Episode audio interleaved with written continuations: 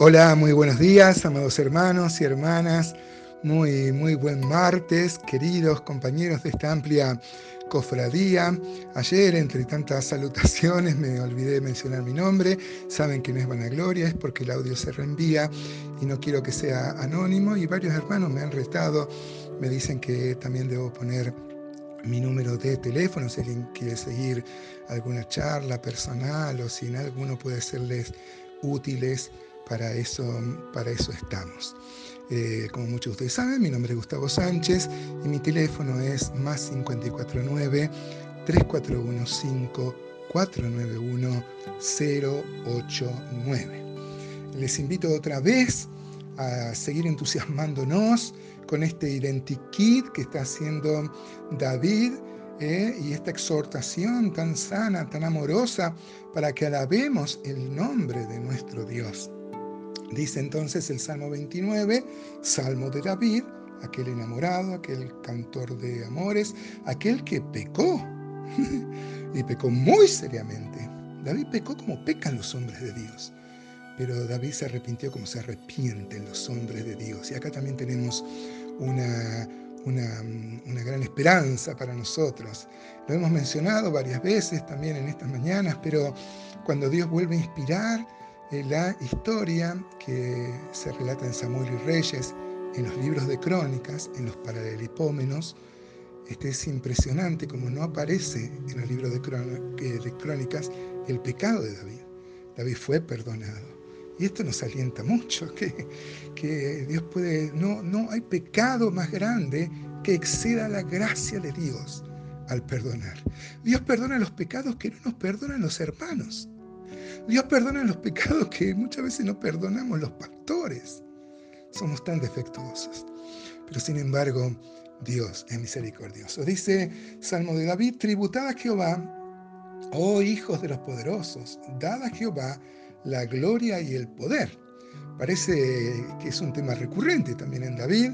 Por ejemplo, uno puede leer el Salmo 96, por ejemplo el 7 y el 8, y, también el 9, podríamos, aunque el 9 lo podríamos relacionar con el versículo 2.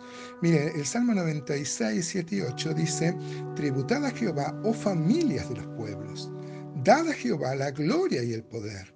Dad a Jehová la honra, debida a su nombre, traed ofrendas y venir a sus atrios. Eh, a mí me maravilla que eh, nosotros hoy vamos voluntariamente a la congregación, cuando nos reunimos, este, y alabamos al Señor unidos y Dios se goza de esto, pero nosotros lo hacemos voluntariamente. Un día el mundo lo va a tener que reconocer, quiera o no. Dice la Biblia que van a venir de todas las naciones de la tierra y van a adorar a aquel que murió en la cruz. Dice el versículo 2 del Salmo 29, entonces, dada a Jehová la gloria debida a su nombre, adorad a Jehová en la hermosura de su santidad. Y el versículo que sigue del Salmo 96 dice, adorad a Jehová en la hermosura de la santidad, temed delante de él toda la tierra. El versículo 3 del Salmo 29 dice, voz de Jehová sobre las aguas, truena el Dios de la gloria, Jehová sobre las muchas aguas, voz de Jehová con potencia, voz de Jehová con gloria.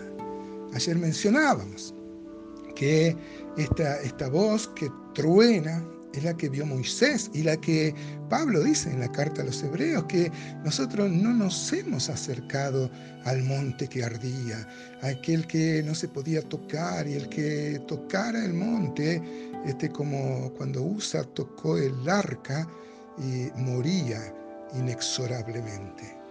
Sin embargo, Éxodo 9, 23 dice, Moisés extendió su vara hacia el cielo y Jehová hizo tronar y granizar, y el fuego se descargó sobre la tierra, y Jehová hizo llover granizo sobre la tierra de Egipto. ¿Y cuántos? ¿Cuántos? Acá, porque para relacionarlo con el, con el, con el, con el granizo y con el trueno.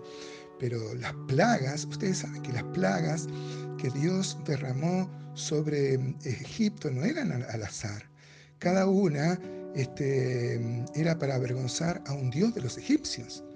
Este, cada, cada, plaga era, era un,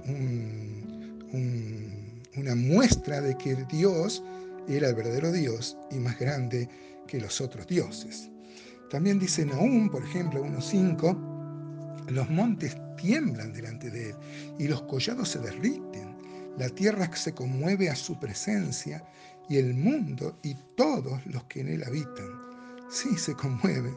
Hoy no parecería ser así, ¿no? Pero un día va a ser así. El versículo 5 del Salmo 29 prosigue y dice, voz de Jehová que quebranta los cedros, quebrantó Jehová los cedros del Líbano los hizo saltar como becerros, al Líbano y al Sirión, como hijos de búfalos. Voz de Jehová que derrama llamas de fuego. Voz de Jehová que hace temblar el desierto. Hace temblar Jehová el desierto de Cades. Voz de Jehová que desgaja las encinas y desnuda los bosques. En su templo todo proclama su gloria. Es como el ruido de las balsameras, ¿no? esta voz, hermano, que, con qué poesía, eh, pues, qué, qué, qué, parábolas y qué, em, qué comparaciones hace David acerca de la voz de Dios que creó los cielos y la tierra. Y no solo eso, nos creó a nosotros. Y nosotros le dimos las espaldas y Él nos recreó en Cristo. Voz de Jehová que crea y recrea vida. Dice Job, ¿se acuerdan? Eh, Job, eh, él hasta discute con Dios, pero él reconocía que mm, en Dios estaban escondidos los misterios de la nieve, los misterios de la naturaleza, el nacimiento de las cabras, este, hay un razonamiento muy lindo. Algún día vamos a estudiar el libro mm, de Job, aunque no son estudios lo que hacemos, son devocionales para alentar a nuestra fe. Pero hay mucha riqueza también en el primer libro em, em, de la Biblia para, discutir con, las personas que no creen que esto fue creado por, por, por un Dios inteligente. Dice el versículo 10 del Salmo 29, Jehová preside en el diluvio y se sienta Jehová como rey para siempre. Y miren qué hermoso final, hermanos. Dice, Jehová dará poder a su pueblo. Jehová bendecirá a su pueblo con paz. ¿Dónde reposa tu vida? ¿En dónde está tu confianza, mi hermano y mi hermana? ¿En dónde vamos a confiar? ¿En qué manos vamos a estar mejor? Dice el Salmo 139 que por delante y por detrás me rodeaste y sobre mí pusiste tu mano. ¿En qué otras manos vamos a estar más seguros? No lo digo solo porque la Biblia lo dice. Mi experiencia para eso, no me gusta ser autorreferencial, pero a uno le da muchas ganas de testificar acerca del poder de nuestro Dios. Poder que se derrama sobre su pueblo, inmerecidamente, desmerecidamente porque hemos desmerecido el poder que Dios nos da, pero en su infinita gracia comparte con su pueblo y la paz que Él trae sobre nuestra vida. Dios nos bendiga.